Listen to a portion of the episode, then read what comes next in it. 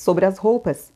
E o tecelão disse: Fala-nos das roupas. E ele respondeu: Vossas roupas escondem muito de vossa beleza, embora não escondam o feio. E embora procureis nas roupas a liberdade de vossa intimidade, nela podeis encontrar um arnês e uma cadeia. Antes pudesseis encarar o sol e o vento com mais pele e menos vestimenta, pois o sopro da vida está na luz do sol, e suas mãos estão no vento.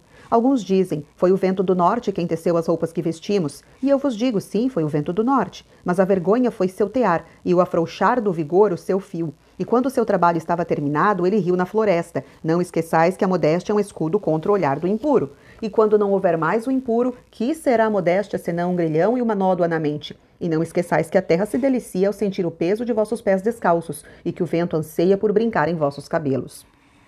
Sobre comprar e vender. E o mercador disse: Fala-nos das compras e vendas. E ele respondeu, dizendo: a terra vos oferece seus frutos e de nada mais precisareis se tão somente souberdes como encher as mãos. E é trocando os dons da terra que encontrareis a abundância e a satisfação. Todavia, se a troca não for feita com amor e benevolente justiça, levará uns à cobiça e outros à fome. Quando no mercado, vós trabalhadores do mar, do campo e dos vinhedos, encontrardes os tecelões, os oleiros e os colhedores de especiarias, Invocai o Espírito Mestre da terra para que esteja entre vós e santifique as balanças e os cálculos que avaliam valor com valor. E não permitais que os de mãos vazias participem de vossas transações, pois eles vos venderiam suas palavras em troca de vosso trabalho.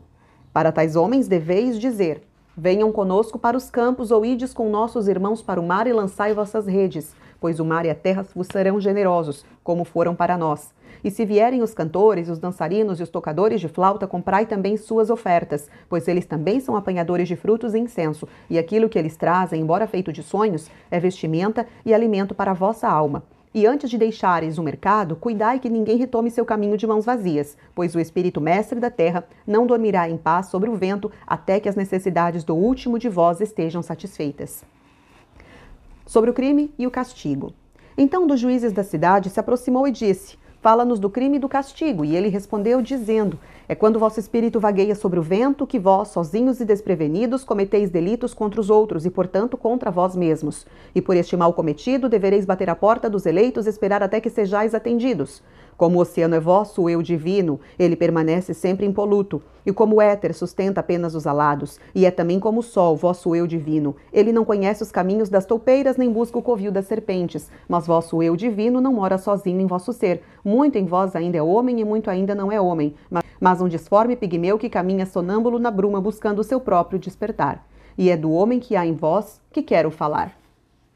Pois é ele, não vosso eu divino, e nem o pigmeu na bruma que conhece o crime e o castigo do crime. Ouvi-vos muitas vezes falar de alguém que comete um delito como se não fosse um de vós, mas um estrangeiro entre vós, um intruso em vosso mundo. Mas eu vos digo que assim como o santo e o justo não podem elevar-se para além do que há de mais alto em vós, assim também o mau e o fraco não podem descer abaixo do que há de mais baixo em vós. E assim como uma única folha não amarelece sem o silencioso conhecimento da árvore toda, assim o malfeitor não pode fazer o mal sem o secreto consentimento de todos vós. Como em uma procissão vós caminhais juntos rumo ao vosso eu divino, vós sois o caminho e os caminhantes. E quando um de vós cai, ele cai para aquele que segue atrás dele, um alerta contra a pedra de tropeço. Sim, e ele cai, para os que vão adiante dele, que apesar de mais ligeiros e com os pés firmes, não removeram a pedra de tropeço. E isso também ouvi, embora a palavra pese em vosso coração. O assassinado não é inocente por seu próprio assassínio, e o roubado não é sem culpa por ser roubado. O justo não é inocente pelos atos do mal, e o que tem as mãos limpas não é isento de culpa dos atos do malvado. Sim, o culpado é muitas vezes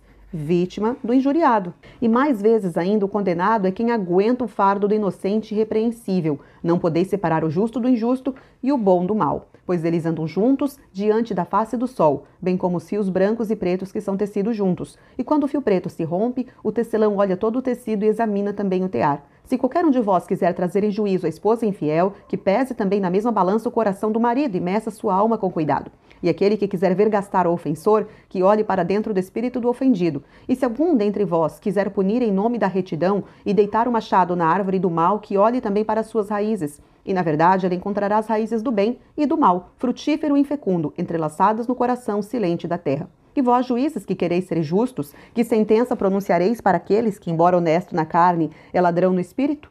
Qual penalidade imporeis àquele que é assassino da carne, embora ele próprio seja assassino no espírito?